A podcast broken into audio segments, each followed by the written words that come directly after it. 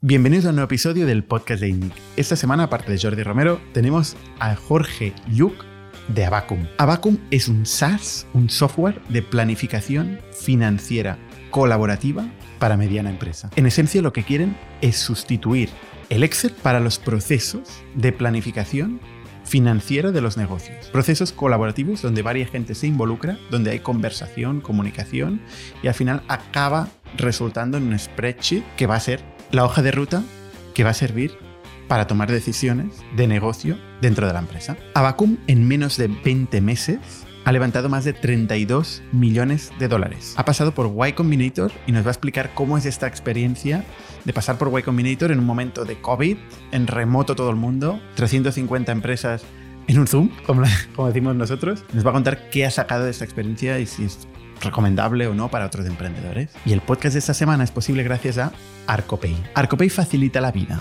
a todas las empresas y particulares que quieran hacer agregación bancaria o pagos mediante la PSD2, con una experiencia de usuario mucho mejor que todos los sistemas legacy, con una API REST robusta que es muy fácil de integrar con tu servicio, que además cumple con todas las certificaciones 27001, la seguridad, etc. Y además conecta con todos los bancos de España y la mayoría de Portugal, Italia, Grecia, México, Argentina. Muchísimas gracias, Arcopay, por hacer posible este podcast y muchísimas gracias también, como no, a Factorial, que es la plataforma de recursos humanos que permite automatizar todos los datos, procesos, documentos en un solo sitio accesible para todo el mundo y ahorrar tiempo en administración y tomar mejores decisiones con datos. Muchísimas gracias, Arcopay. Muchísimas gracias, Factorial. Os dejamos sin más con Jorge Yuk.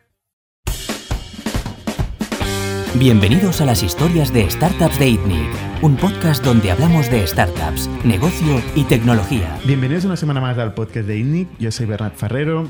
Hoy estoy con Jordi Romero. ¿Qué tal, Jordi? Muy bien, muy bien. Y esta semana con Jorge Yuk. ¿Qué tal, Jorge? Súper bien. Aquí muy contento de estar aquí con vosotros. Jorge es el fundador de Abacum. Abacum es uno de los primeros proyectos que nosotros vimos en el fondo de ITNIC y se nos escapó. En 20 meses habéis levantado más de 32 millones de dólares. Y estáis creciendo eh, de forma significativa, por lo que sé, ¿no? ¿Qué es Abacum? ¿Qué es Abacum? Eh, bueno, soy el cofundador de Abacum, ¿no? Junto con Julio Martínez. Eh, es una plataforma de planificación financiera colaborativa para mediana empresa que permite oye, pues tener informes en tiempo real, eh, hacer oye, forecast, planning, modeling y toda la parte de corporate performance remarcando ¿no? otra el concepto muy colaborativo, eh, a- permitiendo a los, equipos de finanzas ¿no? convertirse en lo que nosotros llamamos héroes dentro de la organización eh, mediante poder impactar cada día con sus decisiones. Esto que hacéis normalmente lo hace el director financiero con un equipo y la gente le va contando cosas y luego va haciendo Excels y va repartiendo Excels, ¿no? Así es como se hace tradicionalmente la planificación financiera. A mí, a mí lo que me gusta eh, explicar un poco. Yo vi, Abacum nace de, de Julio y yo sufrir este, este problema ¿no? Eh, en, en nuestras carreras profesionales. Yo, en mi caso, como director financiero en, en- en startups, em, pues veía ¿no? que de los aspectos más importantes de un director financiero, eh, siempre me gusta hablar como director financiero 1.0, ¿no? que sé que se encarga de auditorías, impuestos, todo eso que es súper importante, pero desgraciadamente poco valorado, diría yo. No se utiliza para el negocio muchas No veces, ¿no? utiliza. Hay que hacerlo y si no lo haces mal, pero Y en, exactamente. En cambio, esas dos slides que hacías para, mejor para el Consejo de Administración y tal, pues de repente todo el mundo, oye, qué, qué bien, qué buen análisis. Pues ese, ese trabajo que es de tanto impacto, ¿no? Tiene unas ineficiencias generadas ¿no? en, su, en- en- en su conjunto, desde toda la manualidad que implica el data crunching y traerte los datos a tu Excel, luego la colaboración, porque cuando empresa crece, ¿no? Y hablamos de mediana empresa, porque esto es cuando empieza a, a tener esa- ese, ese impacto en la colaboración, ¿no? Ya no puedo compartir mi Excel con todo el mundo de forma libre. Em, no quiero, a lo mejor hay información confidencial. hay mucho detalle. Mucho detalle, Los no lo- permisos en Excel no son especialmente buenos. no quiero que lo toquen, ¿no? Que, que lo rompan. Entonces, Exacto. Eh, ve- ve- veías ineficiencias, vimos ineficiencias en todo ese proceso. En la parte de reporting, mucha manualidad, mucho, mucho error. Y, y de ahí nos, eh, cuando empezamos a decir, oye, si esto es, lo vemos que es un problema, hicimos mucho research, validando la oportunidad, pero y parecía claramente ¿no? que había un hueco de mercado para esto. Una pregunta, ¿cómo, cómo lo hacen las grandes empresas que lo hacen bien, que no lo hacen con cuatro hojas de Excel? ¿Qué, qué herramientas son las mejores para hacer esto para Coca-Cola o Apple o este tipo de compañías? Las herramientas de FP&A, que hay varias enfocadas en ese, en ese gran cliente, pues hablarías de Anaplan, Vale. Adaptive, ¿no? Eh, son empresas eh, creadas a principios de los años 2000 eh, con foco en, en enterprise, ¿no? en, Vale. en grandes, grandes multinacionales. Y ahí sí que hay workflow, sí que hay permisos, sí que hay reporting bien hecho. Eh, sí, no, en el, senti- en el sentido de que... Es viejo, es un poco viejo ya. Es un poco viejo y, y- y lo que ves en, estos, en, estas, en estas herramientas, creo que no, no han enfocado el concepto de colaboración eh, y muchas veces lo que ah, los equipos de finanzas y planificación financiera tienen estas herramientas, trabajan con ellas, pero luego cuando van a hablar con otros stakeholders van al Excel, lo descargan al Excel y lo envían desde ahí. Vale. Vale, entendido. El Excel es muy buena herramienta, ¿eh? Sí, tú, lo planteas y dices, joder, qué, o sea, qué, qué flexible. Todos O sea, competimos contra el Excel. todos toda la vida. competimos contra el Excel, ¿no? Em, el problema es, es, es lo que tú dices, ¿no? O sea, ¿dónde está el dato? ¿Qué, qué ve quién? ¿No? Y eso es ahí donde se empieza a complicar la cosa. Pero cuando empiezas a complicar todo eso, también generas mucho, mucha barrera de entrada, eh, ¿no? Para alguien que tiene que entender. O sea, es un, es un trade-off, ¿no? Alguien que tiene que entender tu producto versus lo fácil que es entender el Excel, ¿no? Y en cualquier momento, lo fácil es decir, oye, me voy al Excel, ¿no? Eh, Es un poco lo que yo creo que el SaaS entero compite contra, contra Excel, lo que dice Jordi, ¿no? Porque es la solución más flexible, más cómoda y que todo el mundo tiene Y es, ba- es incorporada. barata porque ya está pagada en general con el, con el Word o el Outlook. No, es, es- es claramente. O sea, es muy fácil abrir un Excel y ponerte a modelar.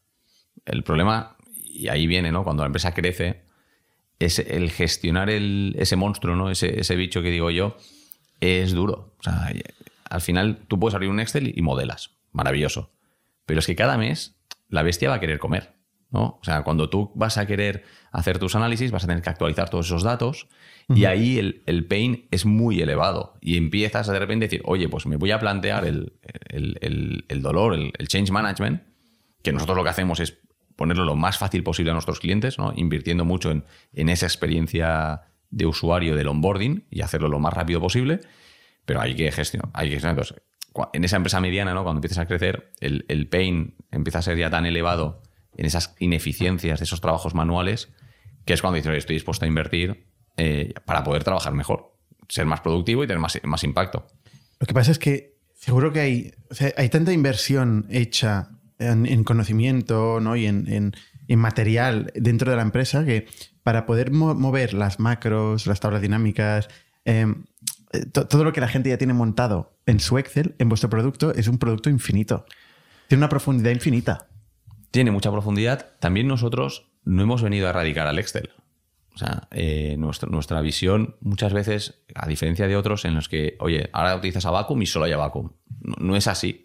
Eh, nosotros podemos hacer que sea trabajar con Excel más sencillo por, por varias razones. ¿no? O sea, hay, una, hay una, una parte de lo que es una carga automática de datos. Yo puedo hacer la, leer lo- todos los datos que tú necesitas, operativos, financieros, recursos humanos, ¿De dónde? de, tenemos más de 150 conexiones de API directa con herramientas SaaS y luego en el proceso de El onboarding. problema es las herramientas SaaS, ¿eh? que, que sean herramientas SaaS, porque esto todavía no ha pasado, este cambio, en cosas como finanzas, ¿no? Exacto. Entonces, y, pero luego si no también hacemos en este proceso de onboarding, pues muy sencillo que poder traer mi información al sistema, ¿vale? Y, lo- y, lo- y hacemos que esa, esa- esa automatización realmente ocurra. Entonces tú puedes traerte esa información a Vacuum, la lee, la tienes ahí y yo puedo escribir directamente en Google Sheets, por ejemplo. Entonces, que tú quieres seguir haciendo algo en Google Sheets o en Excel, no hay problema. Yo me hago el currazo en Abacum de tragar esa información, de procesarla, de ponértela bonito y luego te la puedes llevar a tu Excel o Google Sheet y acabar de ahí hacer el, el extra effort si necesitas. Eso lo puedes embeder en Abacum. Puedo leer el output que tú generes en Google Sheet y traérmelo para actualizar las tablas que tengas con otra gente. Entonces, nosotros lo hacemos, o sea, mejoramos, y, si cabe, ¿no? la experiencia de usuario que puedes tener con estas herramientas, haciendo que las utilices para lo que está concebido. ¿no? Al final lo que hablamos del Excel es que está sobreexplotado y hay aspectos que no serían, no son buenos, óptimos para el Excel, que te nos tenéis que llevar las herramientas que están construidas para ello y dejarlo para lo que realmente son, eh, para lo lo que realmente son buenos. ¿Qué hace el producto de Abacum, concretamente? ¿Qué es el producto? ¿Qué es?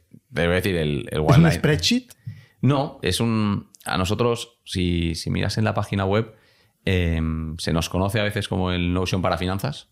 eh, aunque nos gusta más la definición de Figma para finanzas, porque estamos hechos para la resolución del use of case of- of- de, de finanzas. Notion es como muy. eh, muy genérico, no muy transversal, pero. Muy nuestra- generalista, muy- agnóstico de todo. pero nuestra experiencia de usuario redunda ¿no? en esas capacidades colaborativas de, de estas grandes herramientas ¿no? que nos han inspirado en, en buscar un producto. Se parece muchísimo a Notion, ¿eh? El, el concepto nos, nos, nos parece, nos parece potente y que ayuda ¿no? para otra vez ¿no? redundar en la colaboración. O sea, al final esto es, el producto es como si el director financiero o el equipo de finanzas eh, hiciera un Notion o hiciera un Google Docs y empezara a poner un montón de screenshots y de, de tablas de Excel y de reports y, y notas, pero con el matiz que no son screenshots, sino que se hacen live o, o se hacen con los datos conectados de las fuentes. ¿no? Este, este es el producto. Súper bien definido, muy bien. Bueno, es lo que se ve en la web. Al final. Em, oye, una cosa curiosa. Porque has hablado muy por encima que tú eres em, antiguo director financiero de, de startups. Una cosa que nos sorprendió cuando vimos el- el- la incepción de Abacum era un equipo fundador diferente al típico que monta una, una empresa con tecnología difícil, ¿no? Porque aquí hay un producto difícil de, de construir. Y es que tú eres financiero, has estado en, en TravelPerk, en Wallapop y en otras startups como director financiero o parecido, y tu socio es Venture Capitalist, ¿no? Es una persona que ha estado en Bank Sabadell, creo, y en en. ¿no? lideró la, lideró, ¿no? la creación de InnoSells. pero que en el fondo estaba como liderando proyectos de, de inversión. Ha lanzado, InnoSells lanza cuatro productos fintech al mercado. También. Pero ninguno, digamos, que haya llegado donde queréis que llegue a Vacuum, entiendo yo, ¿no? Con lo cual, Sí. no, no- o sea, no, no sois gente que haga software eh, previamente en vuestra vida anterior, ¿no? Y de repente sois un financiero y un inversor que os lanzáis a hacer un software. Para finanzas, obviamente, que tú conoces bien. Eh, ¿Cómo, cómo decidisteis lanzaros al ruedo sin saber hacer software y sin tener un tercer socio quizá que os apoyara en, en esto? ¿no? Porque es uno de los riesgos más grandes de las startups, es tener una idea muy buena y no saber hacerla. A ver, eh, súper de acuerdo. Y hemos tenido que afrontar esta pregunta. Y Combinator, inversores. O sea, no. Aquí al final, cuando es el The Elephant in the Room, ¿no? También es muy fácil preparar. ¿Quién sabe programar aquí, no? Exacto. Entonces, ¿dónde están las. Por qué, ¿Cómo hemos sido capaces de lanzar este proyecto, a lo mejor sin tener este, este, este apoyo? Varios, pues, como siempre, ¿no? Varios matices y demás. Aunque hablábamos antes, ¿no? Yo tengo una formación técnica, pero no me he dedicado al desarrollo de software, así que no cuenta. Eh, ¿Qué tenemos? Pues a lo mejor más canas de las que nos gustaría. Entonces, llevamos mucha experiencia en, en este mundo. Eh, creo que hemos conocido gente muy buena, eh, gente que nos está ayudando y nos está apoyando desde el minuto cero en este proyecto. No son fundadores, son No amigos. son fundadores. Son amigos. Amigos, hay algunos que son inversores. Vale. Eh, dentro de los business angels iniciales, eh, pues hablabas ¿no? de perfiles. Tengo la suerte de conocer mucho a Lucas y a J de Privalia. Vale. Y tampoco no hay ningún programador en, en ese equipo. Eh, entonces, bueno, ha, ha habido gente muy buena. Entonces, sí que contamos con apoyo técnico de un advisor que nos ayudó muchísimo al principio. Y sobre todo nos ayudó con los, con los primeros fichajes. Un advisor al final que es sweat equity, una persona que os ayudaba con introducciones y consejos a cambio de equity. Sí, que nos, que nos, que nos ayudó muchísimo en, en- en a dibujar, oye, pues empezar a dibujar la tecnología y demás, y sobre todo en este, en este concepto ¿no? de aportar el talento que necesitábamos para comenzar. Porque hablábamos antes, este debate lo tuvimos, Julio y yo. Sí, Es que es- entonces, el problema es que Julio y yo tenemos muy buena relación. Y Eso es un problema. No es un, no, era un problema, era un problema en el hecho de cuando queríamos a este socio, Vale. Meter un tercero ahí. Meter un tercero. En, eh, buscamos, tenía que ser alguien que estuviera muy eh, en sincronía con, con nosotros. O sea, y aquí se habrá hablado seguro muchísimo el, el tema de los socios. Al principio hay que dejar las cosas claras, pacto de socios, y, y es importantísimo. Es, una, es un, como un matrimonio realmente Más difícil de deshacer más un matrimonio. Entonces, eh, yo he visto, hemos visto seguro todos conocemos experiencias y proyectos que a lo mejor son grandes ideas que no se llevan a cabo por esta relación de los socios o por malentendidos. Entonces, oye, Julio y yo lo hemos trabajado, o sea, hemos trabajado todos estos aspectos desde el principio y tuvimos que tomar una decisión. Oye, ¿qué riesgo asumimos? ¿Traemos a alguien que no acabe de encajar con nosotros o que no tengamos la seguridad que encaja? ¿O asumimos el riesgo de no tener a un socio fundador tecnológico y afrontamos ese problema? Y lo Claro. contratáis, pagáis cash, Pagáis eh, ESOPs o lo que sea. Exacto. Y, y adelante. Entonces, hoy tuvimos la suerte de que José Luis, Javier y Sergi se sumaran al proyecto al principio, que son unas máquinas, y, y no estaríamos aquí si no, si no fuera gracias a ellos. Entonces, gracias a eso pudimos afrontar esas preguntas. ¿Cuál fue vuestro cap table fundacional? o sea, ¿lo hicisteis a mitad? ¿A mitad, mitad? Julio y yo, sí. ¿50-50? Ujú. ¿Y cómo decidís los roles? Este proceso de decidir quién hace qué.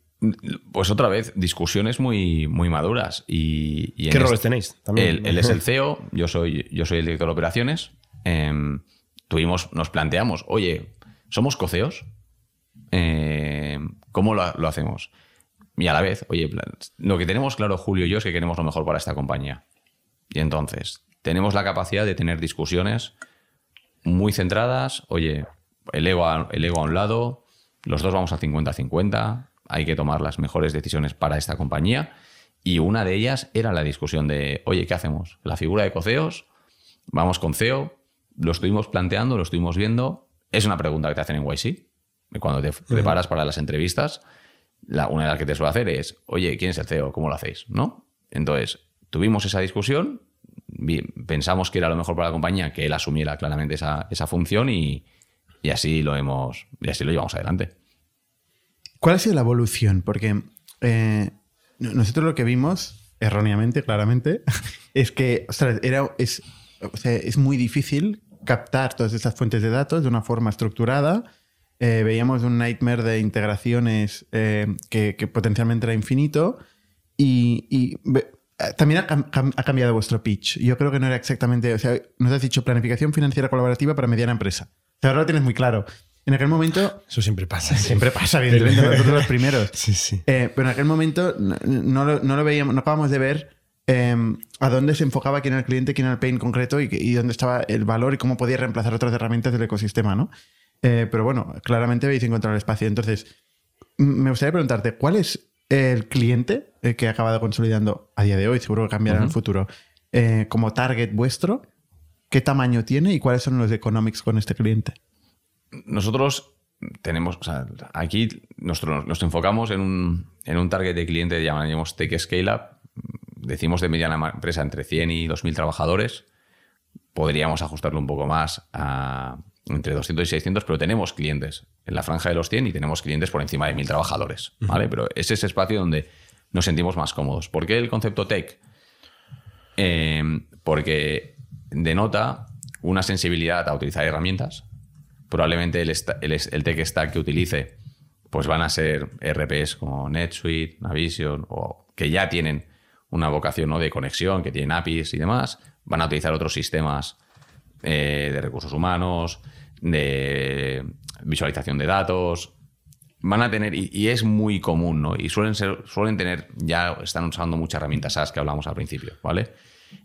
Tenemos clientes más tradicionales y ahí donde... Y que, este tipo de clientes lo que, lo que tiene en común con los otros es un director financiero sofisticado, podríamos llegar a decir. Un director financiero que tiene esa vocación de cambiar las cosas como se venía haciendo desde el pasado, invirtiendo en herramientas que les va a mejorar ¿no? la, productividad y la eficiencia. Entonces, em, nuestro foco pues estaría más en, lo primero, pero es verdad que nos llegan em, leads de, inbound de empresas más tradicionales y ahí lo que hacemos es calificarnos realmente si, si vamos a poder ayudarles. somos una empresa que tiene 20 meses. Es importantísimo la definición del target persona, ser muy crítico y muy claro en, en- en que vas a, a ayudar a ese tipo de personas a día de hoy, porque no, si, si tuviera la mala suerte que me vienen 10 millones de empresas queremos usar este software, no les podríamos dar servicio, ¿no? Entonces hay que asegurar que, que tu cliente está contento, está satisfecho y, y ese es el que a día de hoy somos, bueno, pues O sea, entre 100 y 2000, que es bastante amplio. sí, Eh, empresa tech, ¿no? Sí. Que tiene otros SaaS. Esto es bueno y malo porque estos otros SaaS igual lo reemplazan, ¿no? Puede, puede ser potencialmente que, que si están, ¿no? Que Podría- estén utilizando algún entorno colaborativo que les permita también hacer esto. Sí, eh, es cierto que cuando tú has hecho la inversión de construir todos tus modelos, eh, tienes a muchos usuarios usando tu herramienta, es más difícil el cambio. ¿no? Entonces ahí estás construyendo barreras de, de salida. ¿Cu- ¿Cuántos clientes tenéis de hoy? Tenemos, como hicimos en la nota de prensa de la, de la serie A, porque no estamos todavía eh, desglosando mucha información, pues estamos en, el- ¿no? en, en el torno del centenar de clientes. Son unos 100 clientes. Y estos 100 clientes tienen esta, es- este perfil que dices, ¿no? Entre 100 y 2000. Sí. ¿Cu- ¿Cuánto paga un cliente medio por el producto? Em, depende de varios factores. Em, depende porque el- lo que en- analizamos es la complejidad del cliente. Tenemos una forma peculiar de, de- de hacer el pricing. Em, No está en la web, ¿no? El pricing. no está en la web y es parte, Esto siempre asusta. es parte ves- del secret sauce. Eso es caro. Cuando, cuando ves que no está en la web. Es como en el "Uy, restaurante que pone uy". según mercado las gambas. y sabes que te van a salir caras. Eh, Es, sí, tenemos, claramente no, es un- no definiría nuestro producto como barato. eh, no le diría que es caro porque creo que aportamos mucho valor. Eh, pero sí que a la hora de hacer el pricing, pues esto, miramos la complejidad del cliente, el tamaño que tiene, el número de integraciones que vamos a tener que realizar. eh, y todo eso lo factorizamos. Y hay algún, y tenemos Y las rondas que han levantado. las rondas que ha levantado. dinero, dinero. Eh, y, y luego tenemos unas peculiaridades que lo que le diría a la gente que esté escuchando este podcast, que si tiene interés y quiere conocernos, oye, que, que nos escriba, que le haremos una demo y le explicaremos nuestro... ¿Entre qué y qué acaba costando el producto? Eh, Sí, el- la mayoría de clientes, no hace falta que digas el, el exacto, pero eso es una cosa de 1.000 euros al año, de 10.000 euros al año, de 50.000 euros al año. Más o menos, ¿qué acaba costando en rango un... Claro, tener pues, esta vu- inteligencia al final, ¿no? O sea, cuando, cuando, Sí, sí. ¿Estáis No. en los 1000, en los 10.000, los 20.000, 50.000? Estamos, estamos, por en- o sea, estamos en los dos dígitos ¿no? de, los- de lo que tú hablabas. No somos, no O somos sea, una- 10, 20.000 euros. y de- es que depende, porque también hay clientes que son más Más o menos, más o menos. Entre No. 10 y 50. No estamos... ¿Es un buen rango entre 10 y 50? Podría serlo. Bueno, lo sé, yo no lo sé. No, al final esto siempre me hace mucha gracia, ¿no? Estas, este tipo de preguntas e informaciones a día de hoy no estamos desglosando públicamente tanto, tanto dato, eh, pero sí, ¿no? Estar- estaría en ese entorno. Anuales. Sí, Y son contratos anuales. sí. ¿Y cuál ha sido vuestra evolución en cuanto a, a crecimiento de empleados bueno, eh, y, y- y en revenues? O sea, ¿cómo, ¿cómo os habéis movido? ¿Habéis pasado del 0 al 1? Eh, millones de ARR, entiendo que sí. ¿Habéis pasado la etapa de 0 a 1? Sí. ¿Y estáis entre el 1 y el 10, imagino? Vaya interrogatorio. Eh, Hombre, nada, de buenas, no, no. A ver, no, es que este- sí. a ver, te explico. No, no, este este estamos- podcast, o sea, a nosotros nos sirve para explicar eh, casos de éxito en profundidad. no sé, entiendo. ¿sabes? O sea, no, no es lo mismo que explicaríamos a un, a un periodista, por entonces no tiene ningún interés para nuestra audiencia, ¿no? No, Intentamos porque somos explicar- periodistas pésimos también. Para eso ya hay periodistas aparte. buenos. Nosotros somos emprendedores. Entonces, intentamos explicar los casos de, de negocio porque hay muchos emprendedores que nos están escuchando, ¿no?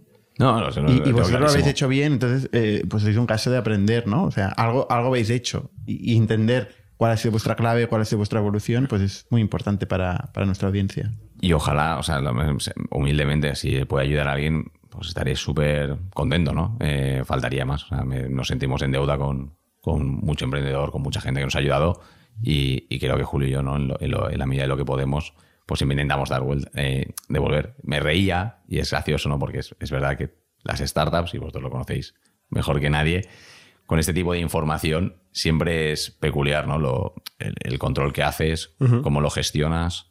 eh, bueno, que- porque al final tiene, tiene, mucho, tiene mucho impacto. Información que puedas dar a, a competidores, inversores, fijar expectativas. Entonces, eh, es, siempre me hace mucha gracia. Yo probablemente me, tiraría y sería como mucho más transparente. Pero hay, hay que, Julio, sa- no hay, que, tanto. hay que saber gestionarlo. No, no, no, digo Julio, digo yo mismo. O sea, una parte de mí pues sería como mucho más transparente y la otra parte de mí es, oye, es, es es parte del equity story que tienes Al que final, controlar. nosotros te ayudamos. Tú solo tienes que hacer así o así. Las, las series A se hacen históricamente al millón de ARR. Millón, millón doscientos de ARR. Ahora hay, más, hay mucho dinero, se hacen un poquito antes. ¿no? Vosotros hicisteis la serie A en noviembre. Sí. Estaríais cerca del millón en noviembre y creciendo a un ritmo de 2-3x al año. ¿no? Esto es lo que uno asume por vuestra historia de funding. No, no, y está súper bien visto. Pues más o menos estamos cerca. Estaríamos por ahí, sí. Vale, pues ya está. ¿eh? Si al final la press Claro, esto fue en mucho. noviembre, o sea, estaréis, estaréis cerca del 1. ¿Cómo? Es que fue en noviembre, con lo cual estaréis cerca del 1. Sí, sí, sí. No, no, eh, lo que yo te- o sea, sí, sí que hemos, o sea, sí que creo que a nivel de performance, comparándolo contra otros, eh, contra otros proyectos, por lo que nos han dicho, pues estamos en, en, en 18 meses, ¿no? A- a su- llegamos a, a estar en, en, en este performance que nos dijo una persona muy vinculada en este sector que es top 1%, ¿no? Que hay muy pocos proyectos De crecimiento y de, la, métricas. desde la primera línea de código hasta llegar a estos. a no, habéis estos- ido rápido. Entonces, O sea, el Product Market Fit eh, lo habéis encontrado rápido, ¿no? Yo creo que hay, un, hay una etapa de travesía del desierto de la startup cuando hay un- huele el problema pero no sabe cómo vender la solución al problema. Habéis ido rápido en este sentido. Hemos ido, sí, antes hablamos, ¿no? Hemos dicho de forma muy transparente, ¿no? Y cuál era el elefante, ¿no? Lo mejor el sociotecnológico, cosas de estas. Lo que no hemos tenido que discutir en ninguna. eh, y vosotros me podéis decir si estoy equivocado o no, ¿no? Que al final escuchasteis el pitch inicial. Eh, creo que todo el mundo entendía el problema. Sí. To- Todo el mundo daba por hecho. Los inversores al final también tienen eh, muchas veces eh, un perfil financiero. Entonces, claro. Todo el mundo era muy, es muy consciente de este problema. Entonces, na- nadie discute el, el problema. Luego, a nivel de producto, ¿no? llegar, llegar al Product Market Fit, que este es el Nirvana.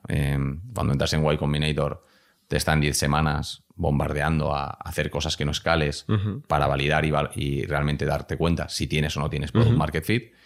Eh, y, y nosotros, pues oye, creo que tenemos pues, la, la- la suerte de encontrarnos en una situación donde nuestra, nuestra visión de producto, el entorno, el problema, pues pare- parece bastante claro. ¿Cómo es vuestro go-to-market? ¿Qué pinta, ¿Qué pinta tiene? Para captar estos 100 clientes, ¿habéis hecho principalmente inbound contenido, habéis generado leads o habéis hecho outbound? ¿Habéis llamado a clientes? Creo que, o sea, al final, eh, claramente habéis visto muchas experiencias y, y dais los números como de forma muy, muy indicativa. Eh, en 20 meses hemos tenido la, capacidad de construir lo que hemos construido, ¿no? Entonces, nos hemos enfocado al principio founder-led, outbound, oye, pues hacer el trabajo, empezar a, a, a O sea, montar- super target. ¿no? Super habéis target. definido un, un target de startup scale-up que hay poquitas y habéis ido a todas ahí a, a saco. Ah, ¿Y habéis vendido vosotros? Y yo, sí, sí, Julio y yo nos hemos echado a vender, pero nos hemos hinchado y a hacer de SDRs, de account executive y todo, a mandar. Y llegas a, y llegas a YC y ahí te dicen, oye, hay que mandar tropecientos, en la- centenares de emails a la semana. ¿Vale? Pues, oye, y trabajas mucho el cómo tiene que ser este, este, este correo, el formato, la personalización. Y nosotros nos hemos hinchado. Esas, esas, esas 10 semanas pues, son muy intensas en, en ese trabajo. Luego pues, hemos tenido la suerte de, empezar a montar un equipo de, ventas potente. em, y en paralelo, pues estamos trabajando toda la parte del inbound con contenido. Creo que hacemos contenido bastante, bastante interesante. eh, tiene ba- bastante buena, acogida. Y eso nos está ayudando ¿no? a generar toda esa dinámica. Las noticias, las notas de prensa em, relacionadas con las rondas de financiación, pues también te ayudan a posicionarte. Claro, en vuestro target startup lee mucho las rondas, ahí hacéis ruido, os va muy bien, ¿no? Sí. Y entonces, eh, pero que es, este es un trabajo que va- es más a medio plazo. ¿no? Lo, lo primero, lo que te asegura el éxito en, las- en los primeros meses de vida es el outbound, el esfuerzo, el trabajo serio y constante eh, en, este, en este campo. Si tú te fijas en los últimos dos meses, eh, ya que tenéis poca, poca historia, los últimos dos meses, eh, los clientes que pinta tienen, ¿vienen más de la parte de inbound, del esfuerzo de contenido que habéis hecho? ¿O vienen de un equipo de outbound que está haciendo lo que vosotros hacíais antes de mandar los 20.000 emails? Eh, claro, los últimos dos meses, como fue la nota de prensa, hemos tenido muy buena acogida en esa parte. Entonces estamos en el cien- en el 50-50, ¿no? Eh, más o menos te, os vendríamos a decir. Eh, veremos ahora poco a poco, ¿no? Si, si seguimos el contenido que generamos y tenemos la misma repercusión y seguimos en esos entornos, o oye, a ver el outbound. A, a medio plazo, espera ser mucho product-led growth, más por inbound. eh, será parte del. Nos quedan cosas por descubrir eh, y aprender. O sea, al final. Yo me juego algo que tendréis un equipo de ventas superior al equipo de, de producto.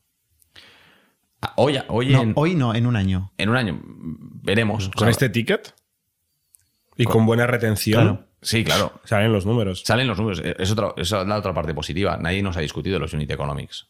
O sea, yo he estado en otros proyectos en los que, oye, ¿cómo va a ganar Claro. una. Vender duros a cuatro pesetas es fácil. Sí. Habéis empezado, tenéis una media de unos 10.000 euros de ACV, no un millón de euros 100 clientes, es muy fácil de hacer. Ahí, no te- ahí sí. O sea, sí, habéis pero- empezado por los 1.000, 5.000 y estáis ahora en los 20.000, 30.000, eh, por decir algo. Vamos a ir, o sea, sí que los números pues cuesta costaría mucho ver, ¿no? Porque hemos, hemos mezclado diferentes timeframes en, en la conversación, noviembre, ahora, eh, pero sí que nos, nos movemos en, en esas líneas de, de- de- de inversión y, y veremos el, el- el- el ACV cómo, cómo evoluciona en los, en los próximos meses y años eh, a nivel de market, donde, nos, donde acabamos más bien posicionados, si vamos más a market. Claro, es que el tema es cuando empezáis a vender a empresas de 10.000 que os van a pagar una pasta, 100.000 euros por una, por una herramienta así, no tien- tiene bastante sentido. Eh, probablemente la parte más mid eh, o SMB, seguro que la abandonaréis. O no, ¿eh? No lo sé. Aquí Hay casos de todo. Estamos todos. muchos- Aquí estamos todos, ¿no? Siempre. Y aquí puedes ir evolucionar o te vas más hacia la- el small eh, con un proyecto, un producto que sea muy self-serve, eh, muy fácil y a lo mejor sea muy viral, o te vas más hacia arriba porque el. Pero en el- caso son más caminos distintos. Son caminos. Nosotros creo que tiene más sentido ir hacia arriba. eh, Sí. Por el tipo de producto que somos y el tipo de proyecto. Eh, Hay, hay una, una decisión que tienen que tomar los emprendedores, y yo creo que vosotros sois un caso muy, muy extremo en una dirección, ¿no? Y de momento os está yendo muy bien. Eh, que es, voy a un mercado muy grande hoy, ¿no? Claramente grande, y me pego la hostia para llegar a ese mercado, ¿no? ¿Cómo conecto? ¿Cómo voy haciendo los nichos tal?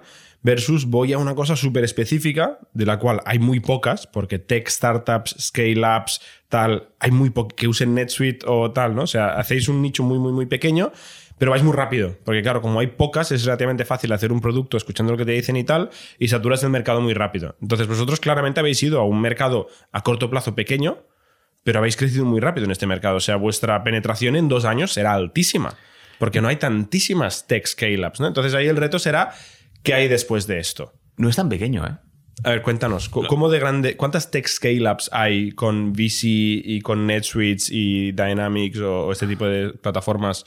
Te- te- o sea, te- Dynamics es mucho más amplio. No, pero tech scale-ups con tal, o sea, es todo. O sea, pero en- sí que hay, o sea, hay muchas empresas. eh, o sea, el, el- el mercado, el, el SAM y el TAM, cuando lo, cuando lo tienes medido, aquí tendría que, que acordarme exactamente con, con estos matices que estás, que estás tú incluyendo. Em, pero además de ser un mercado grande, porque estamos yendo, tenemos clientes en todo el mundo, ¿eh? Eh, Canadá, Nor- Los Norteamérica, números son globales, ¿no? Claro, Norteamérica, Sudamérica, Europa, África, eh, Australia. Entonces, eh, en, en ese espacio el, el mercado es grande y además crece. Eh, luego tienes proyectos como Suora eh, que solo han vendido a, a otros y, y los números son, son muy elevados. Entonces, nosotros creo que tenemos la definición que tú bien decías de un target eh, bastante claro con el que trabajar, que es importante, pero además es que el mercado es grande y crece. Ah, También has comentado ¿no? el dinero o el- los recursos que han, que han recogido los, los fondos ¿no? en, en, en los últimos años, pues no estamos limitados, no nos vemos limitados. Pero ¿qué vendrá después? Eh, ya tenemos clientes, te decía, un poco más tradicionales en otros aspectos. Mm, es, es en cuanto a la sofisticación en el área financiera se está produciendo y, y hay unas necesidades cada vez más globales ¿no? y, y se les exige y se pide más, se nos pide más a los financieros, pues oye, vemos ¿no? que cada vez te vienen más clientes y, y que somos capaces de venderles, de servirles y de aportarles valor. ¿Y cómo es el split geográfico entre los 100 clientes? ¿Con- cuál- ¿Qué parte está en España? ¿Qué parte está en Estados Unidos?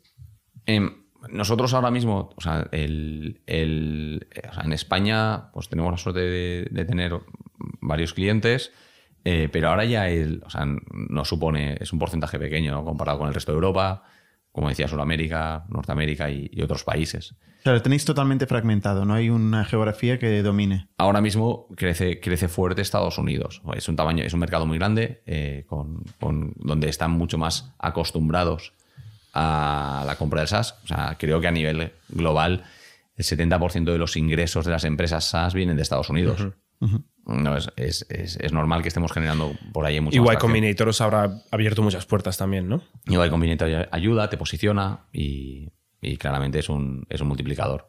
¿Y cuál es el funnel? O sea, ¿cómo, cómo, ¿cuáles son los siguientes los pasos que transcurren entre que un cliente entra a conocer a Vacuum, se conoce por primera vez a Vacuum y se acaba convirtiendo en cliente?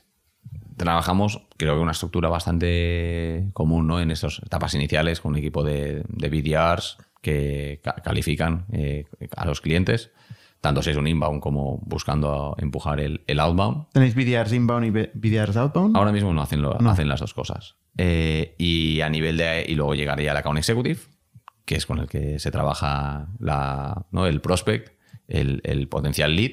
¿Se hace una demo? Se hacen demos, eh, se, traba, se trabaja ese ¿Con aspecto. quién? ¿Con qué buyer persona? ¿Dentro de la empresa? ¿Cuál es el champion o el decision maker? Si es una empresa más en, la en el rango pequeño de los números, pues trabajas mucho con el CFO o con el director financiero. A la que la empresa crece, ya tiene un equipo de FP&A potente, eh, pues trabajas mucho con el, con el, con el FP&A manager o FP&A director. ¿no? Ahí, ahí depende de entre los 100 y los 2000 do- dónde esté la compañía. ¿vale? Porque claramente con un CFO de una empresa de 2.000 trabajadores, pues tiene otras funciones que, que miras esos aspectos. Y, y entonces hoy también ta- tenemos un equipo interno de lo que llamamos FP&A Operations que, que ayudan ¿no? y dan soporte a lo mejor en demos algo más complejas eh, y además luego se encargan del proceso de onboarding. ¿Cómo es el proceso de onboarding? Porque esto es algo que a mí me preocuparía ¿no? de este modelo, porque las integraciones con los sistemas de gestión que tienen, ¿no? De proveer el data para que esto funcione solo. No- Nosotros una de las cosas que nos enfocamos desde el principio fue en romper el, el paradigma que venía tradicionalmente de estos legacy players que hemos comentado también, en el que los procesos de integración son muy lentos. Nosotros, eh, en función de- del tamaño del cliente tipo, pero normalmente en 3-4 semanas eh, estás up and running en, en la plataforma. Em, eso significa que ya estás utilizando, que ya puedes utilizar a Vacuum. Contra los legacy solutions, esos procesos pues eran 6-9 meses, ¿no? Eh, en función del tamaño, pero y- incluso mucho más. Entonces nosotros es, oye, no, nosotros en 3-4 semanas estás en el producto, en la plataforma, utilizándolo. A lo mejor nos quedan alguna integración pendiente, pero tampoco es preocupación porque hemos hecho facilitado mucho el proceso de la carga de datos. Eh, y tú ya estás viéndole valor. O sea, ya estás usando la plataforma, estás trabajando con ella. Lo cual eh, ayuda muchísimo también a la hora de conseguir feedback de cliente, porque nosotros creo que de las cosas que más ha llamado la atención en Y Combinator, inversores y demás, es lo cerca al cliente que hemos estado y el approach lean ¿no? a desarrollo de producto. Creo que eso también ha, influido muchísimo en el tipo de producto que hemos acabado desarrollando, que es diferencial o, poco tiene que ver con otras herramientas en este aspecto. Entonces, ahí ha sido eso. Es muy importante a nivel de desarrollo de producto estar muy pegado al cliente, trabajar con, eh, con otros ¿no? perfiles de personas que a lo mejor no son clientes como tal, pero que te ayudan en el desarrollo del producto, a darte feedback. Em, y, y volviendo a la pregunta del onboarding, perdón, que me, que me estaba yendo, ¿no? Oye, nosotros en estas cuatro semanas eh, estás utilizando la plataforma.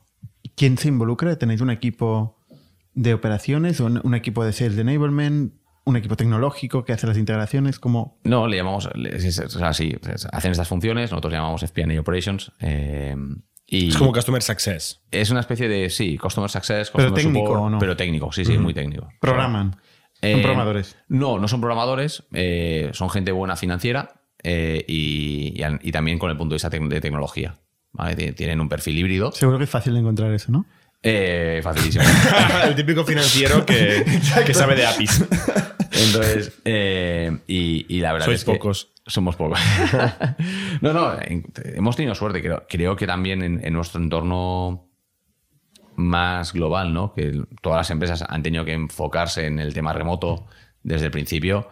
Oye, pues nosotros nacimos en medio de la pandemia y, hemos tenido una, visión muy híbrida ¿no? del- de la forma de trabajo en función de los, de las de los equipos y demás. Pues hay, hay gente que sí que está viendo a la oficina, eh, pero bueno, que sí que hemos tenido pues, a lo mejor una flexibilidad, una agilidad a la hora de buscar y contratar. En LinkedIn tenéis muchos de estos, de FP&A. O sea, esto no sabía yo si eran vendedores camuflados o era Customer Success. O sea, tenéis un equipo grande de Customer Success, ¿no? Tenemos, sí, sí, ¿no? Y Tenemos. antes has hecho el comentario de, de no podríamos tener millones de clientes, ¿no? Ahora si nos llegaran es por esto, porque cuando llega un cliente hay que hacerle una pequeña consultoría y un pequeño onboarding eh, hasta que está funcionando. Estas primeras semanas hay, hay un trabajo a hacer, obviamente esto no escala infinito, esto hay que, hay, Sí, hay que meterse. Y, y también por, por el momento en el que estamos, ¿no? Como digo, ¿no? O sea, o sea, al final- La tecnología está verde, hay Claro, que hacer te- muchas te- cosas. te- ¿Hasta qué, tenemos 20 punto, meses. ¿Hasta qué punto si, si, si una empresa contrata hoy eh, a Vacuum, eh, lo que recibe es solo lo que viene del software versus la consultoría que vosotros ayudáis a montar un poquito los dashboards y tal? ¿Qué, qué parte de consultoría hay hoy? Hay cada vez menos. eh, como, como todos, o sea, nosotros cuando empezamos esto, este proyecto, pues eh, estuvimos muy inspirados en el hack it before you make it, ¿no? Eh, y aprender. Fake it before- Fake it, fake it o hack it. Lo he oído de, las, dos, vale. lo he oído de las dos formas. Eh, prefiero el hack que el, que el fake. Eh, fake tiene una connotación un poco. Elizabeth Holmes. Eh, Lo ha Exacto. popularizado. Y, y- pero te, permite mu- aprender muchísimo. ¿no? correcto. Entonces, ahora ya con un producto y una plataforma, eh, pues es otra cosa. Lo que, lo que hacemos es sobreinvertir en la satisfacción del cliente. Nuestro primer valor es Customer Obsession. Y, este equipo, pues oye, una vez está bombardeado, la, la interacción pues, di- disminuye, pero está ahí por si lo necesita el, el- cliente. Asegurarnos de que, oye, de que están contentos, de que les damos el valor que tenemos que darles y, asegurar. Más que los millones de clientes, pues todas las partes juegan, ¿no? En una, una empresa que al final, pues como digo yo, tiene 20 meses, estamos creciendo, eh, pues todo tiene que ajustarse para poder llegar a esa escala. ¿Y hasta qué punto habéis estado dispuestos a sacrificar el margen bruto eh, para hacer este aprendizaje, acompañamiento, satisfacción, obsesión? O sea, cuando habéis ido a la serie A, ¿habéis ido con un margen bruto de 85%, de 50% o de, o de negativo incluso porque decís, no, no, a saco, yo ya cobraré, o sea, ya ganaré dinero en el futuro, ahora eh, invierto muchísimo? ¿Cómo habéis gestionado esto? Tenemos la suerte del, del coste medio de la herramienta que hace que evite. O sea, como no sois baratos, ¿Cómo? tenéis margen, es lo que estás Eh, diciendo. Con lo cual, habéis tenido, ¿qué margen habéis tenido en la serie Aprox? Ah, ah, bueno, tenemos un- tenemos, estamos en, en el nivel estándar de, de- de un SaaS, ¿vale? 80 y pico. Por ahí. Eh, entonces, eh, eh, también ahí habría que mirárselo, ¿no? Siempre que, claro, como director financiero, cuando me hacen estas preguntas, tendría que poner el, el asterisco al final de la página Claro. del footnote de. ¿Qué- no- qué metes en ¿qué el- meto ahí? ¿Qué dejo de meter? ¿Cómo lo incluyes? Porque comparar estos números, ¿no? El, el No, no, concepto de la adjusted EBITDA siempre es muy gracioso. Parece que. No parece que tenga que ser tan creativa la contabilidad, y- pero lo es, ¿no? Es muy creativa. Ese me, me recuerda el, el caso de. mm, ¿Cómo se llama lo de los coworking? WeWork. WeWork, que tenía el Community Adjusted EBITDA. Sí, sí. que No, no, le salió muy mal este término que sacó de la manga. Oye, eh, una pregunta. Em, conocí hace unos meses una compañía que me, me hizo mucha gracia, se llama Mosaic. No sé si la conocéis, es Sí. competencia, entiendo, cercana a vuestra. Y, y es que además el fundador era el CFO de Palantir, ¿no? O sea, eh, digamos, de, de- de otra parte del mundo, pero un- una historia parecida a la tuya, ¿no? O sea, haber estado en compañías de alto crecimiento, obviamente, esa de No. muchísimo crecimiento. Sí, sí. No- Eh, no sé si al CFO, pero sí que está en el equipo de finanzas. bueno, SVP Finance. Ok. Eh, pero una persona, eh, digamos, ejecutiva de, de finanzas que acaba montando esto. ¿Qué- ¿En qué os parecéis y en qué os diferenciáis de un, de un Mosaic? Tenemos, o sea, hay, hay- hay diferencias eh, significativas en cómo entendemos a lo mejor el concepto de colaboración, ¿Vale? eh, unos y otros. ¿Vale? Eh, o sea, este Notion, este Notion, este concepto de Notion es más a vacuum. Sí, el, el cómo, y cómo encaramos el, el- el pricing y, otros, y otras diferencias en, en- en el cual pues nosotros pues, me considero pues esto una herramienta que tiene el componente de colaboración algo más Vale. embedido. Em, en el caso de o sea, Mo- Mo- Mosaic es un, es un gran proyecto. Em, tenemos un poco, parece cuando miras su página web, ¿no? que, que viene a, a hacer nuevas las, las herramientas antiguas, ¿no? el, el, el- el Adaptive, el Anaplan. Em, me faltaría profundizar un poco más ¿no? en, el, en, en su caso de uso y, y todas estas preguntas que me estáis haciendo, pues oye, entenderla desde, desde su punto de vista ¿no? y, y realmente ellos cómo se, la, cómo se la han planteado. Pero un poco la diferencia que vemos con clientes a veces cuando nos hablan de unos u otros o lo que valoran de nosotros respecto a ellos, pues eh, vemos que hay matices diferentes en, en cuanto a cómo ha sido el product research y cosas de estas. ¿En general os encontráis un competidor en un proceso de venta o, o simplemente reemplazáis el Excel? Muchísimo reemplazamos el Excel. O sea, no tenéis un proceso competitivo con otro que hace lo mismo. Algunas veces sí, pero a día de hoy el, el mercado diría que, el- en- según los últimos datos que vi, en, en el mercado de las pymes, el 99% utiliza Excel, no, no utiliza una herramienta de FP&A. Aquí en, en vuestro mercado estoy pensando, eh, claro, estos de Mosaic eh, los conocimos a través de un inversor que hizo su serie que se llaman General Catalyst, que son de los clásicos de Silicon Valley, ¿no? Vosotros tenéis a Y Combinator.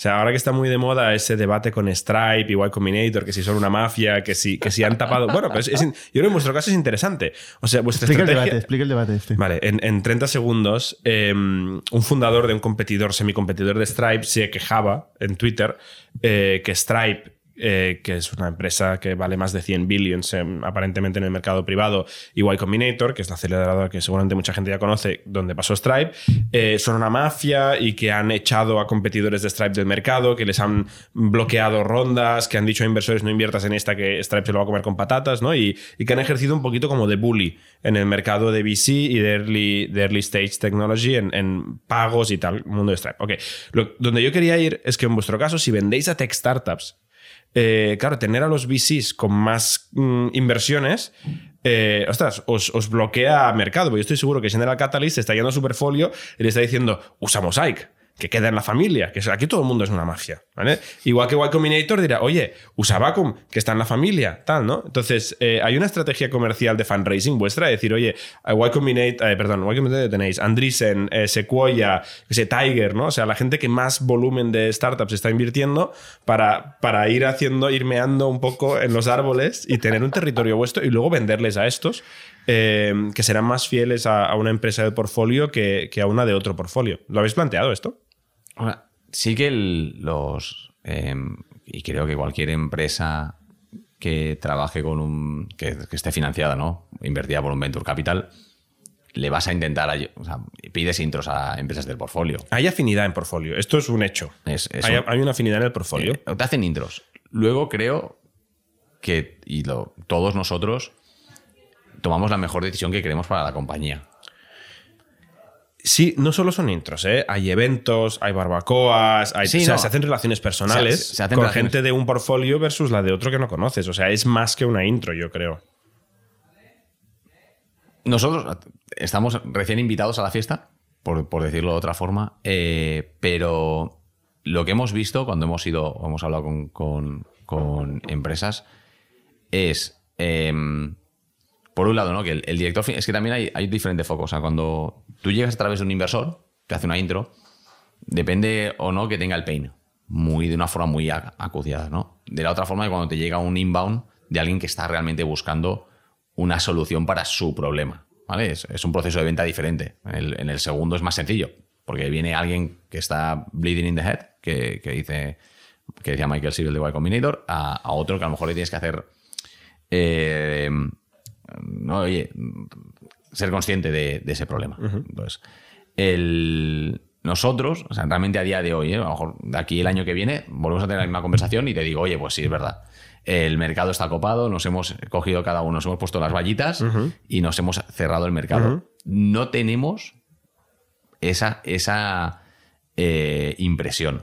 ¿vale? Em, creo, por un lado, creo eh, que a veces la gente cuando toma las decisiones, el equipo de finanzas en este tipo de empresas a lo mejor está más lejos del... El fundador le va a decir, mírate esta herramienta, pero Que escoge son tú. amigos. Pero escoge tú. O sea, Sí. po- pocas veces... Pero eso pesa, ¿eh? El mírate esta que son amigos pesa. Es De la todas realidad. formas, Jordi, a ver, eh, esto es cuando tu target market es puramente venture backed. eh, Bueno, ta, ta, ta, ta. mm. Pero yo creo que no, yo creo que esto puede potencialmente Sí. salir de, de este mini, mini, mini círculo de venture backed, porque es muy pequeño. Cada, cada inversor que tiene 100, 100 compañías en el portfolio, un, un inversor o 200, un, un inversor consolidado. Yo no es lo que digo. Yo digo sí que hay un, sí que hay un foco en, en tech startups. Yo, yo digo que sí que hay un foco en tech startups, en scale-ups. Hay, hay un foco, backed. pero hay, no VC, o sea, hay en Tech Scale Up. O sea, sí que hay aquí, tendríamos que verme, ¿eh? Y aquí, oye, habría que sacar el Excel, los números y, y empezar a mirar cuál es la. O sea, al final Excel, ¿eh? No, no No, era... bueno, al Excel, al Excel, ahí me has pillado. Eh, porque claro, si tenemos que. Son muchos años de Excel. Sería muy bueno que vosotros utilizarais para planificar el Excel, ¿eh?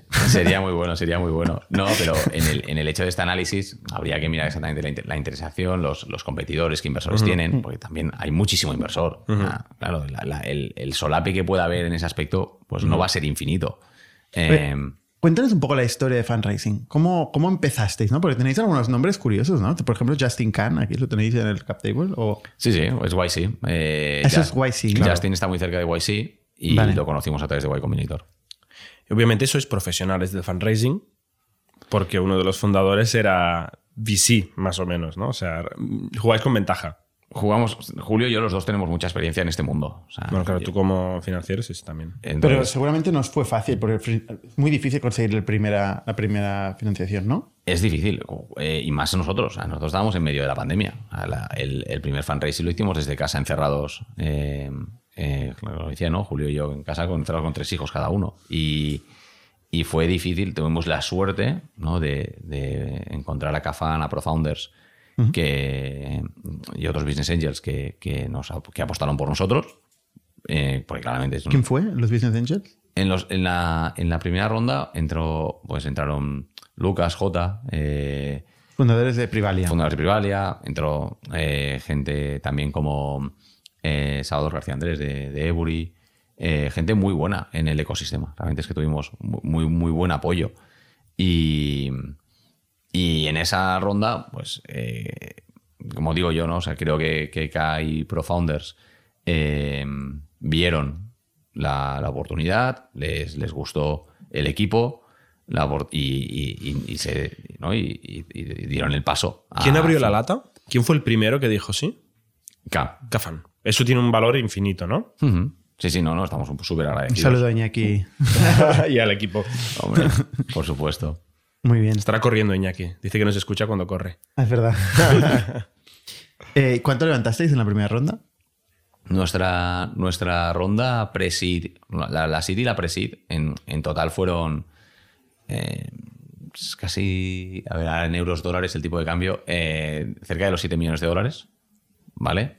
Eh, Pero la pre-seed no, ¿no? En la, no, no, en la presit, o sea, digo, la, la presit y la SID. Entonces, en la, en la presit entran, entra- eh, ce- cerramos en torno al millón de euros. ¿Pero por qué las sumas? ¿Porque era un convertible que luego lo arrastrasteis Exacto. a la SIT? Vale.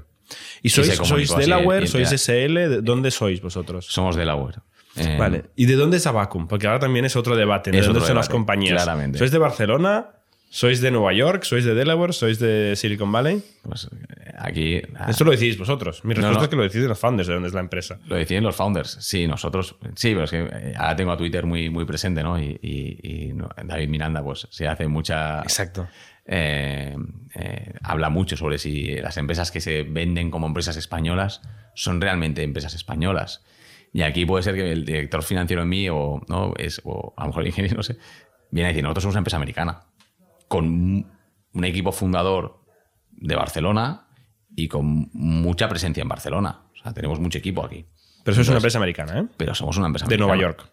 Somos una empresa de que Nueva pone en la web. Ahora, ahora sí, ahora la, la- o sea, la, la sede es- o sea, el- el- la holding company es empresa americana. ¿Por qué ahora en Nueva York? Eh, bueno, hemos. eh, cuando nosotros fundamos Abacum, eh, que lo, lo hacemos en Delaware por varias razones, una de ellas también es que Y Combinator exige que, que sea C Corp, eh, no podíamos viajar a Estados Unidos. Estados Unidos tenía las fronteras cerradas para los viajeros. Hasta hace muy poco. Eh, Entonces empezamos en- con un servicio de Postal Service en San Francisco para poder recoger el correo y demás. Y a la hora de decidir en qué ciudad ubicarnos, escogimos Nueva York por diferencia horaria, porque al final San Francisco puede ser que tuviera como mucha lógica, pero con teniendo un equipo en Europa y en otras áreas y en otras partes del mundo, la diferencia horaria con San Francisco era, era muy grande. Y Nueva York tiene eh, vuelos directos entre Barcelona y Nueva York, había más frecuencia y nos pareció mejor.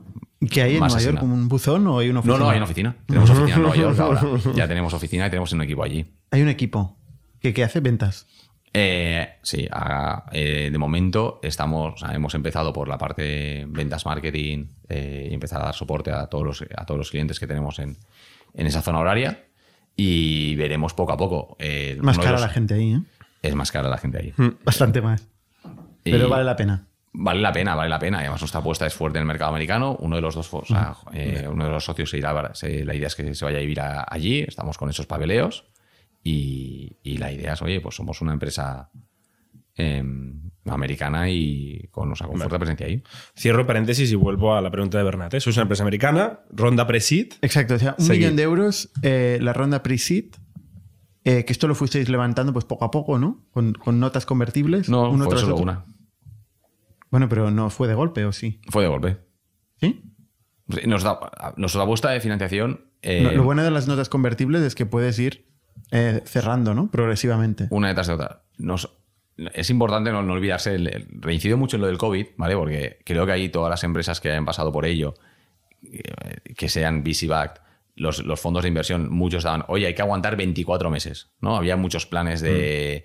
de Hubo un Rip Good Times de Sequoia mítico de decir, oye, apretar el cinturón que esto se va a complicar, que luego no, hubo más dinero que nunca. Pero sí que el mensaje de los VCs era, cuidado que va a haber que aguantar. Entonces nosotros, a la hora de, de ca- encarar esa, esa ronda, eh, nos planteamos diferentes eh, eh, escenarios. Y, uno era, mm, a lo mejor un escenario más conocido en España, ¿no? Oye, levanta menos dinero, eh, menos valoración, haz un producto, valida y luego vas a buscar más, más financiación. Nosotros no sabíamos si en septiembre o octubre iba a haber un mercado eh, y había otros fondos de, oye, intentar conseguir más financiación, asegurar que tenéis más runway para poder construir producto, validar y que cuando vayáis a vender haya quien a quien venderle. Y, y- y si hay que esperar un poco, pues que tengas la capacidad de esperar hasta obtener esas métricas que te den eh, esa ayuda.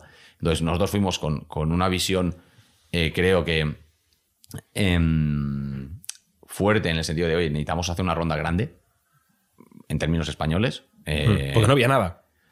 Porque no- Casi. casi O nada. sea, ¿no? era- no, Era un PowerPoint, tú lo viste. Era un, ahora, había un PowerPoint y dos personas con mucha experiencia que no sabían hacer producto ellos mismos y una ambición muy, muy, muy grande y muy compleja, ¿no? O sea, había eso. ¿Y queréis levantar 7 millones de euros ya desde el principio? No, no, no. no Eso el uno. uno, el uno, uno, El uno, el uno, un vale, millón con nada. Luego empezasteis a hacer y Vale, ya hicisteis la... hicimos Y Combinator, hicimos la ronda SID con, que anunciamos con Creando. creando. Y, y el millón de euros, que era una valoración de 5 o así, ¿no? ¿Sería? 4 o 5. Fue una valoración alta. eh, Más de cinco. No, no, no, no. no. En, ese, en ese entorno, aquí lo importante es lo de la dilución. O sea, una de las cosas que, que hay que tener muy en cuenta ¿no? cuando vas a explicar tu equity story es la, la dilución a la que, que vas a asumir. Y cuando vas a buscar rondas más grandes en, en- en importe, la dilución es muy importante. Y para todos los factores. Eh, sobre todo para que cuando llegues a etapas tardías, el equipo fundador no tiene por qué llegar.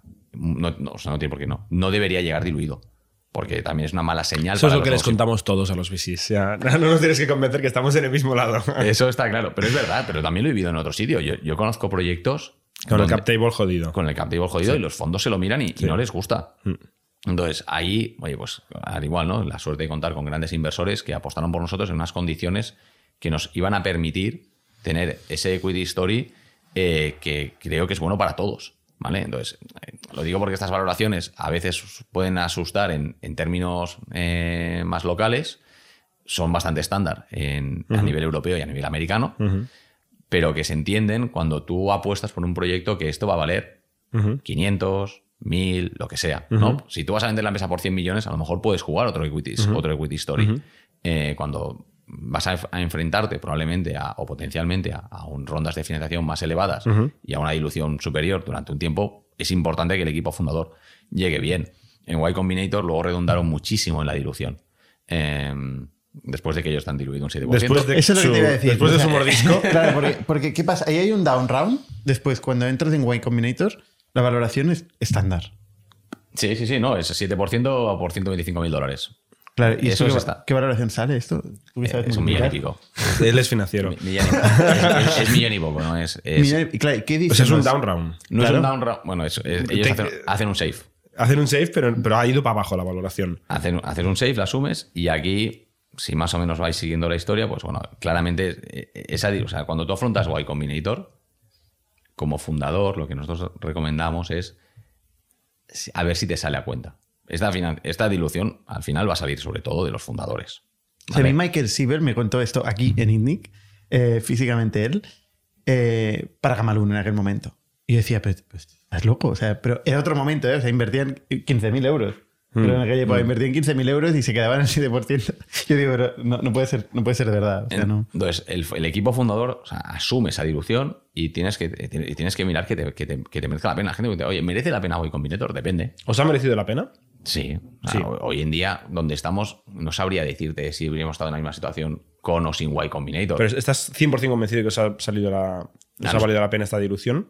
Yo creo que sí. Sí. Sí, sí, sí. O sea, en nuestro, en nuestro caso, pero porque Sí, sí, nos, cada nos uno es un interesaba es Estados. Unidos, el, el- el generar la atracción. Vendéis a startups, growth, tal. Sí, sí. O sea, tenéis muchos ingredientes para que os merezca la pena. el fundraising posterior, las- no, o sea, no- somos afortunados y damos gracias a, ¿no? por, por, por donde estamos. Entonces, oye, no puedo, no puedo decir que no, pero depende de cada uno. Si llegas con un. YC está muy pensado a veces para el, el, el típico fundador que recién salido de la universidad se pone a, a programar. Claro, es un poco esto lo era, opuesto esto al era el primer día. Esto era el primer día. Yo creo que ahora ya no tiene nada que ver, ¿eh? Hay, muy, hay, po- hay proyectos así, pero hay otros proyectos que llegan como nosotros que llegamos mucho más cocinados. Por, por decirlo luego el, valor propiamente de la, del proceso este de Y Combinator. O sea, yo ahora me lo imagino como una, una especie de industria, un proceso industrial, porque 500 proyectos por batch, 500 proyectos en un Zoom, Eran 500 o 400 ahora en la pues última. igual, 400. Sí, va, pero no te estás todo el día tú con Paul Graham ahí hablando Claro. de la vida, que era, que era lo que hacían los de Stripe y los de Airbnb. primer día, ¿no? Ahora hay, y hay mucho debate, eh, también a raíz de, de todo este artículo. eh, el, el tema del batch eh, y el remoto. O sea, eh, claramente el remoto le ha permitido a YC ampliar el batch. Lo, lo que dice Michael Sibel es que ellos siguen manteniendo el ratio de aceptación al, al programa y que lo que ellos intentan es ayudar al mayor número de empresas posibles.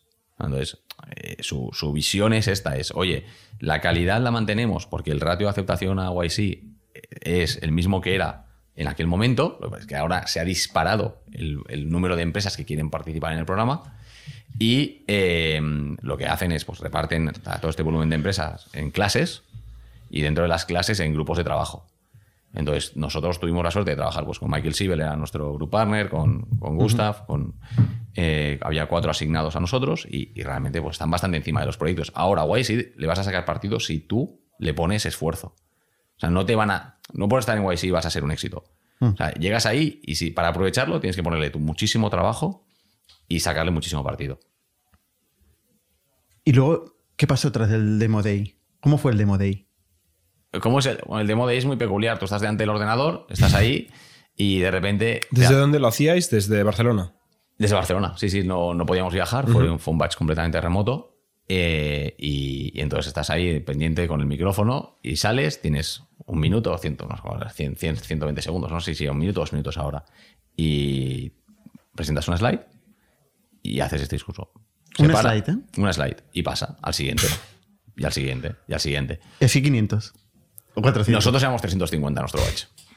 Eh, pero sí, sí, es, es, es así. Eh, no- lo Sí, que- mareado los jueves con 5. Sí. acabo mareado. Sí, sí, sí. Con y los 400. mezclas y tal, imagínate 300. No, no, es sí, tremendo. sí. Bueno, aquí lo que pasa es que solo las, o sea, hay muy pocas empresas que a lo mejor se la jueguen todo a Demo Day. ¿no? Ya. Ya se ha hablado con inversores antes. Eh, Es casi un ritual el Demo Day.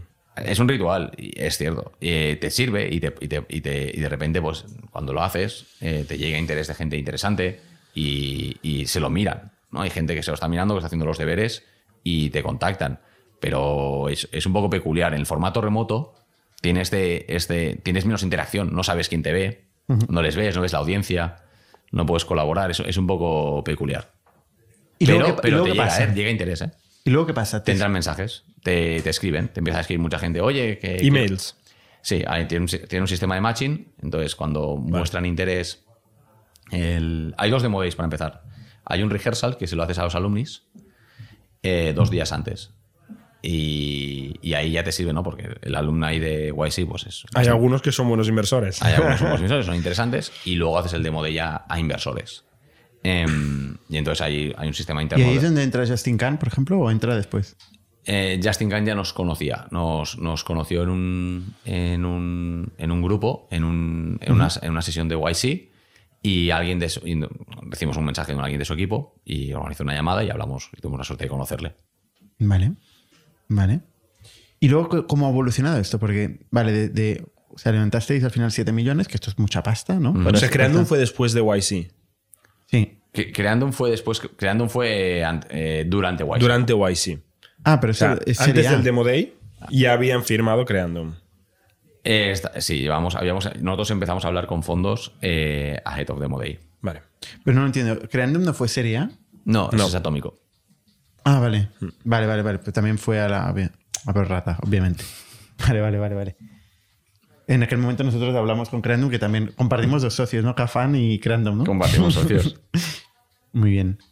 Y veo, veo que Felipe Navío también eh, ha entrado en la Serie A, ¿no? Sí. ¿Cómo ha sido la Serie A con Atómico? ¿Cómo ha sido el proceso? Atómico, bueno, Atómico es, eh, lo- los conocimos en la serie sí eh, y ya mostraron, mostraron interés, pero ahí Creandum hizo un. Cre- Creandum ya nos conocía de antes, son gente impecable. eh, o sea, Peter, Staffan son espectaculares. Y, en aquel momento, pues oye, Creandum hizo súper buen trabajo, nos, encantó, vimos mucha, muy buen fit.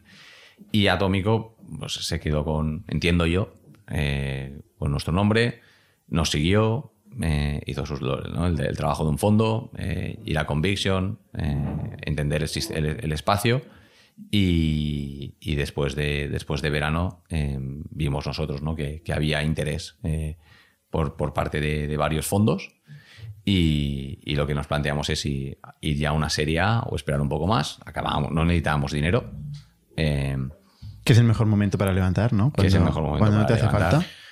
y ¿Cómo es que levantasteis con un fondo europeo pudiendo haber levantado con cualquier fondo de Silicon Valley, quizá con incluso mejores condiciones? nosotros buscamos el- mucha convicción. Yo he vivido grandes proyectos y todos ellos han pasado por problemas. Con inversores. Bueno, o en general. En, digo, han pasado En general. Vale, o sea, que no es una línea recta, que ahí, va, ahí Hay hace baches. así. O sea, Sí, sí, Privalia, totalmente. Travel Totalmente. Todo- Travel- todas las un- compañías van para adelante, para atrás, arriba y abajo. Sí, estoy de acuerdo. Entonces es importante los inversores que te muestren mucha convicción. Y es una de las cosas que nosotros buscamos mucho en, y intentamos, y hablamos con emprendedores que los conocen, eh, para, oye, realmente entender cuando va mal, y nos gusta mucho hablar con emprendedores que han ido mal. ¿no? O sea, empresas que han ido mal del portfolio son las que nos gusta eh, conocer sus historias. Y, y al Por igual... eso nos pidisteis a nosotros referencias de los VCs, ¿no? Como Factorial va mal, vamos a pedir referencias. Eso, eso es por cercanía y porque teniendo un equipo fundador tan potente en Barcelona, no aprovechar la conexión es, es una.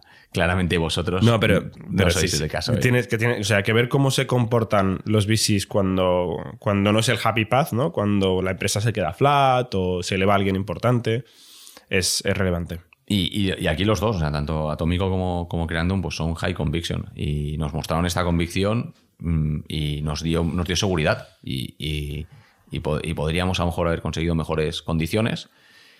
Eh, pero aquí O es sea, muy ¿Tenéis importante. un term sheet mejor? Podríamos haber conseguido mejores condiciones. Pero no la teníais, ¿no? Mucha gente dice eso, pero luego No. siempre es en las mejores condiciones. Podríamos haber conseguido mejores condiciones. Eh, y, y- y es importante. También en esto a mí me gusta muchísimo la serie de Silicon Valley de, de HBO. Y, y uno de los Es, primeros es doloroso. Lo, lo cierto que, Lo que es se esto- parece en la lo que se realidad. parece en la realidad es doloroso. El ridículo que hacemos todos. Es verdad. Es que es así. Somos, damos, damos un poco penita a veces. Eh, pero bueno, es muy importante. Muchos factores que juegan. ¿no? La valoración, el, el partner y demás. Porque tienes que ser consciente con lo que te casas, con qué te casas y en lo que te va a mirar. Tú has, tú has, has comen- has comentado el concepto de down round. Ojalá no tengamos que pasar por ello, pero son momentos muy, muy dolorosos, duros. eh, a ver cómo lo explicas, a ver cómo a ver cómo sales de aquella. Y siempre que tomas estas decisiones, pues lo tienes que tener en cuenta. Y, y a lo mejor si a mí me dijeran, oye Jorge, te doy un term por mil millones. No, porque no lo valoro. O sea, no, que no valgo hoy mil millones. Eh, y si te acepto esto, ¿qué voy a tener que valer? ¿4.000 de aquí 12, 18 meses? Pues va a ser que no. Mm, depende, ¿no? Depende. Es que un down round también depende de. O sea, de la preferencia, básicamente. O de la antidilución. Pero depende de lo que ponga el contrato. O sea, en general, un term sheet de un billón. Eh, Sí, pero si vas a tener que levantar una siguiente ronda de aquí 12, 18 meses, el- Sí, vas a tener que levantar. vas a si tener vas que a tener levantarla. que levantar, esta parte es importantísima. Si vas a tener que, tienes que vas, has de asegurarte que vas a poder generar ese Correcto. Valor. tienes que ver hasta dónde puedes llegar con, esta, con este dinero que, que estás Esta- levantando. esa es la, la parte clave. Sí, sí. En, en VC hablan ¿no? de tienes que crecer a la valoración a la que estás levantando. A veces puedes ser agresivo, pero si no creces ahí, entonces tienes un problema. No porque fuera cara la ronda, sino porque no has llegado a donde tenías que llegar. Entonces sí que estás jodido. Sí, sí.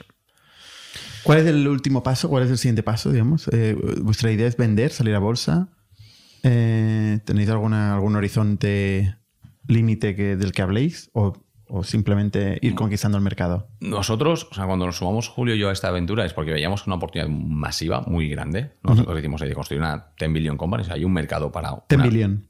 Hablamos en sentido, no por el 10, o sea, es el hecho de que hay un mercado grande. Eh, y, y nuestro, y cuando nos sumamos a esto, la media de vender una compañía son 10 años. Entonces, esto, cuando entras en nuestros proyectos, tienes claro que es para largo plazo. O sea, no puedes pensar que esto es un pelotazo. No sé, este término me hace mucha gracia. Entonces, nosotros nos sumamos a este proyecto porque, eh, porque le vemos mucha capacidad de crecer, mucho potencial y porque nos apetece, nos encanta la idea de estar trabajando en esta idea durante muchos años, porque son muchos años que tienes por delante súper duros. Em, cuando te casas con un fondo de capital riesgo, me hace mucha gracia. ¿Estáis en venta? Yo creo que toda empresa que haya recibido financiación de Venture Capital está en venta por definición. Porque si a mis inversores les llega una oferta de compra, la van a tener que escuchar, ¿no? Eh, al final. No, no necesariamente. ¿eh? Depende de la governance y cómo defines los contratos de inversión. Sí, cierto, pero normalmente en una es cierto que muchas las acciones se venden. no, la, empresa entera, pero las acciones se van vendiendo arriba y abajo. Pero eso no implica una venta de la empresa un una venta, Pero bueno, aquí podríamos empezar. Factoría está en venta, no, no está en venta. 10.000 millones, ¿está en venta? No. 100.000 millones. Ah, empezamos a pensar. Vale. Empezamos a pensar. Entonces, al final, ¿no? El, problema es, a lo mejor es el dinero. Pero nosotros, oye, también te digo, ¿no? La, vocación es muy a largo plazo. Eh, habrá que darles liquidez a nuestros inversores. Hmm. Y si es una salida a bolsa, pues será cojonudo. Sí, sí. Eh, pero si no, se habrá que buscar otros, otras formas de darles liquidez. Hay, grises, ¿eh? O sea, una empresa puede diluirse el 95% y no se ha vendido nunca, eh, pero los emprendedores no tienen control de la compañía, con lo cual el control ha cambiado hace siglos, ¿no? Una empresa puede no venderse, pero ir, ir vendiendo cachitos en secundario hasta que los emprendedores acaban teniendo un 5% de la compañía Tampoco se ha vendido nunca la compañía, pero en realidad la han vendido a, trocitos, ¿no? Eh, y luego hay ventas que solo compran el 40%, un private equity, y sigue habiendo, o sea, es, no, hay tanto blanco y negro aquí. Yo creo que hay, hay mucho gris y no sabes las compañías dónde están y hay que mirar el cap table. Para entender qué ha pasado hay que mirar el cap table siempre. Oye, Jorge, muchas gracias por, contarnos tu, experiencia. La verdad, muchos aprendizajes interesantes. Pero todo en el lado de fundraising, ¿no? En 20 meses habéis hecho mucho trabajo, ¿no? Habéis levantado mucha pasta. Sí, no, la verdad es que es, ha sido muy intenso. O sea, aquí me, hace, me da mucha cosa, ¿no? Por contaros a vosotros algo que, conocéis y habéis vivido. O sea, os digo cosas que, habéis, que habéis, que, que no, nosotros siempre aprendemos cosas, ¿eh? Y, Cada semana. pero es, es, un es intenso. O sea, lo de, ser emprendedor, lo de fundar una empresa ha sido es intenso. La situación global es, es peculiar y pero otra vez, ¿no? las cosas van muy bien, ojo, toco madera que, siga yendo, que sigamos yendo igual de bien, aunque nos preparamos para cuando vengan maldadas. Em, y, los últimos 20 meses han sido espectaculares en cuanto a la experiencia vivida. Doy muchas gracias a la gente que se ha sumado al equipo. Creo que tenemos un muy, muy buen equipo con, muy buena gente. Eh, los clientes que, están, ¿no? Oye, que, que, trabajan con nosotros. Y ojalá de aquí un año pueda hablar y que las cosas sigan yendo igual de bien. Ya nos actualizarás. Por supuesto. Enhorabuena y muchas gracias. Y gracias a todo el mundo. Jordi, hasta la semana que viene. Somos un ecosistema de startups tech de Barcelona, creadores de Camalún, Kipu y Factorial, entre otras. Ofrecemos más de 5.000 metros cuadrados de coworking a startups y organizamos eventos diarios para discutir negocio y tecnología hasta la saciedad. Desde ITNIC Fund invertimos en equipos con capacidad de construir grandes productos y negocios. ¡Te esperamos!